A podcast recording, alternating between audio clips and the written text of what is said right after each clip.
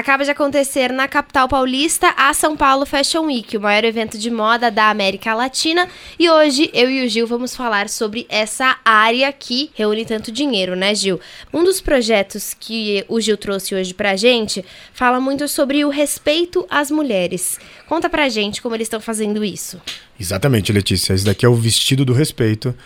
Primeiro, eles entenderam que 86% das mulheres brasileiras é, reclamaram que foram maltratadas, que, enfim, assediadas. tiveram assediadas na cena noturna.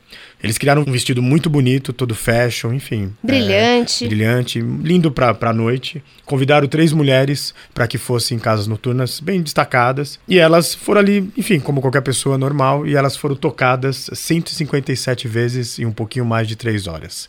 Porque esse vestido, ele tem conceitos de, de internet das coisas, e cada vez que você tocava, o pessoal que estava monitorando podia ver aonde era o toque, enfim. O vídeo, ele é muito ele é muito impactante. Então são um vestido, três mulheres, 157 vezes tocadas, uma média de 40 vezes por hora. Seria um toque a cada minuto. Haja paciência. Pois é, Gil, eu como mulher, sei bem como é isso, você ser incomodada sem a sua permissão, né? Você ser tocada sem a sua permissão.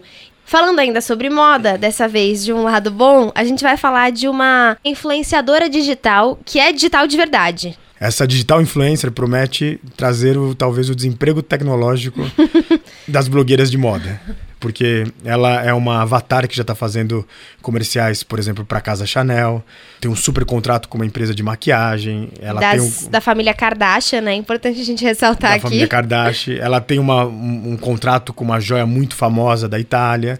Enfim, ela é a Gisele Bint digital. Só que também eles conseguiram fazer um projeto que ela foi pro Physical, lembra? Que é aquele processo de online e offline. Sim. E ela teve visitando aqui, veio na semana na nossa Fashion Week brasileira, é, foi em vários eventos. Você não consegue ver o rostinho ser humano dela, você só vê um rosto bastante futurista, meio andrógeno assim. Enfim, o Instagram dela é muito divertido.